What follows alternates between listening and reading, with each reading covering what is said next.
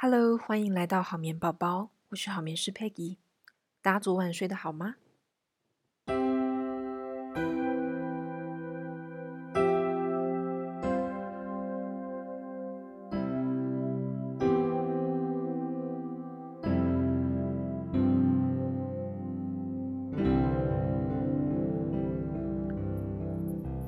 好眠师最近到纽西兰小住一段时间哦。我们本来是要环岛旅行，但是遇到上周暴风雨，道路瘫痪，所以整个行程都取消了。呃，我们就干脆在南岛的 Christchurch 待着，每天呢就去不同的公园、图书馆遛小孩。我女儿小苏达呢，她玩得非常的开心。每天早上起床第一句话呢，还有睡前。呃，躺在床上的时候呢，他都会跟我们说要出去玩哦。所以这一趟呢，就是他在度假，然后爸妈就陪他玩。嗯，这趟来来纽西兰，我觉得也看到蛮多不一样的他们生活上的事情哦。比方说，纽西兰在很多的公共设施上面呢，他们会运用废弃物的素材。我分享一下，前几天呢，我去参观纽西兰的幼稚园。还蛮有趣的哦，他们的户外游乐设施是用木头、轮胎或是废弃物来搭建，看起来其实不是很亮眼，就很普通，但是它很有创意哦，而且也非常的环保。可惜我不能拍照哦，不过我在粉专有放这个官网跟朋友拍的照片给大家看。呃，室内教室的部分呢，它也有许多大自然的元素，呃。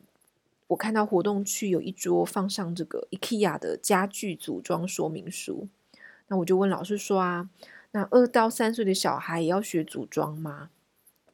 老师跟我说，他不是真的要呃去学组装，而是要孩子呢去学习找类似的零件哦，还有去了解一个家具它组成背后面的逻辑，所以重点是它后面的逻辑。那当然，他们还会去学习怎么去使用这个组装的工具。有一位读者双利哦，他有留言跟我说，他们住在纽西兰二十几年了，他们的幼稚园呢，其实就像一个家一样。洗衣机呢是木质的，但是开关都是真的，所以孩子呢，他会去学习怎么使用这些生活家具。那甚至他们会去拿真的钉子跟锤子在敲打，使用这个。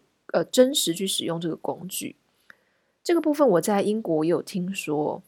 嗯，其实这个就是一种很生活化的教育。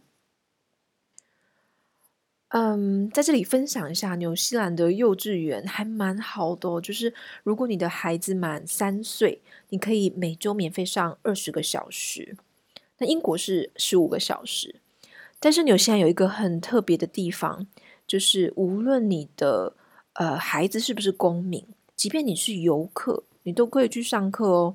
所以，如果你们有机会到纽西兰旅游，其实可以问问看当地的幼稚园是否可以接受小孩子短期去上学。那前两天呢，我们在基督城呃出门的时候，看到沿路有很多放学的小孩，年纪呢从小学到高中都有。那我知道纽西兰很早放学，但我本来以为是大概四五点左右，但是那个时候的时间其实还不到三点哦，所以我没有想到会这么的早。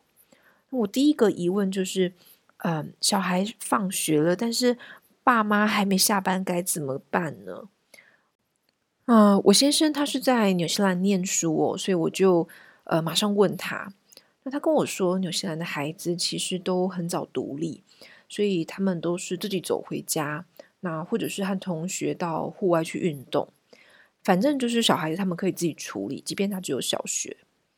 那父母其实也不会太晚下班哦，大概四五点之后就会到家，所以孩子也不至于夜晚在外头溜达，所以大部分来说是很安全的。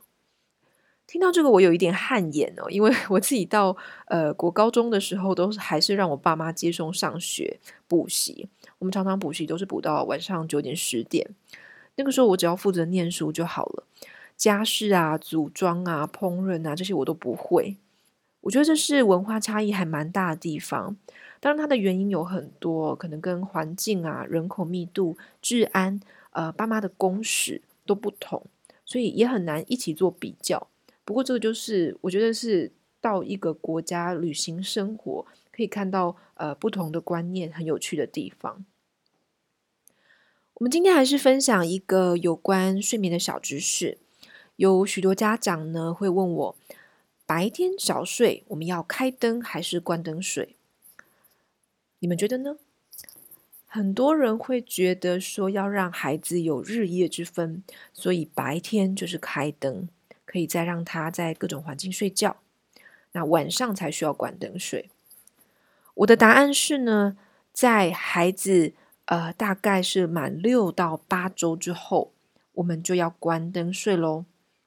我这边指的是矫正月龄哦，原因呢是因为大概在这段期间，孩子他的日夜作息会开始建立，夜晚的睡眠呢会慢慢的拉长，那我们就不用这么刻意的让他们在白天睡眠的时候也接触光线，所以大概六到八周开始，无论白天或是夜晚，我们都关灯睡，尽量保持黑暗，越黑越好哦。